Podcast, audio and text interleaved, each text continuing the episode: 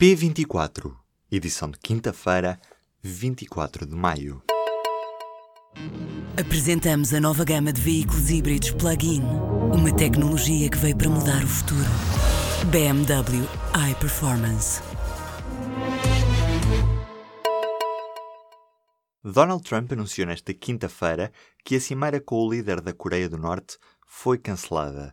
O presidente americano justificou a decisão com a tremenda ira e hostilidade aberta demonstradas pelas declarações do regime norte-coreano. Em causa estão, muito provavelmente, as declarações da vice-ministra dos Negócios Estrangeiros norte-coreana, que chamou o vice-presidente dos Estados Unidos de idiota. Mike Pence tinha dito numa entrevista que a Coreia do Norte podia acabar com a Líbia. O local onde a Coreia do Norte realizava testes nucleares foi parcialmente destruído.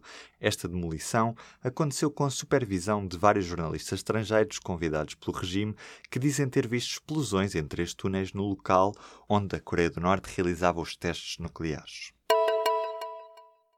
Os deputados do PSD criticam a posição do líder do partido, Rui Rio, ao defender publicamente a despenalização da eutanásia como um imperativo do Estado. Há também uma corrente dentro da bancada social-democrata que defende um referendo. Já o líder parlamentar, Fernando Negrão, diz que a maioria dos sociais-democratas vai votar contra a eutanásia na próxima terça-feira, apesar da liberdade de voto.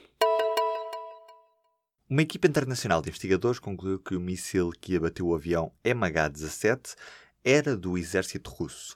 O avião da Malaysia Airlines sobrevoava a Ucrânia no verão de 2014, quando foi atingido por um míssil disparado por um sistema antiaéreo que pertencia ao exército russo. Ainda assim, o Ministério da Defesa da Rússia garantiu que o exército nada tem a ver com o derrubo do avião comercial e que não houve qualquer sistema de mísseis a atravessar a fronteira com a Ucrânia.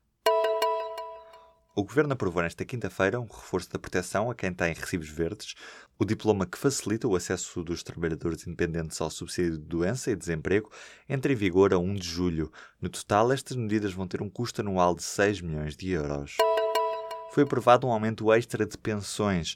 No mês de agosto, os pensionistas com rendimentos até 643,35 euros vão ter um aumento extraordinário e ficarão a receber mais 6 ou 10 euros do que em dezembro de 2017. Esta era uma medida prevista no Orçamento de Estado para este ano e que abrange tanto os pensionistas da Segurança Social como os da função pública. O governo já contratou 50 meios aéreos de combate aos incêndios para este ano, que diz o secretário de Estado da Proteção Civil, Artur Tavares Neves, refere ainda que nesta altura estão no terreno os meios necessários. Na Venezuela escasseia um pouco de tudo. Há já várias padarias em Caracas sem farinha para o pão há mais de uma semana. A inflação tem levado os venezuelanos a optarem pelo pão, mais barato, mas também esse já escasseia. Alguns empresários chegaram a comprar farinha importada de vários países da América Latina, mas os custos de transporte e de câmbio fez aumentar os custos de produção, tornando pouco viável esta possibilidade.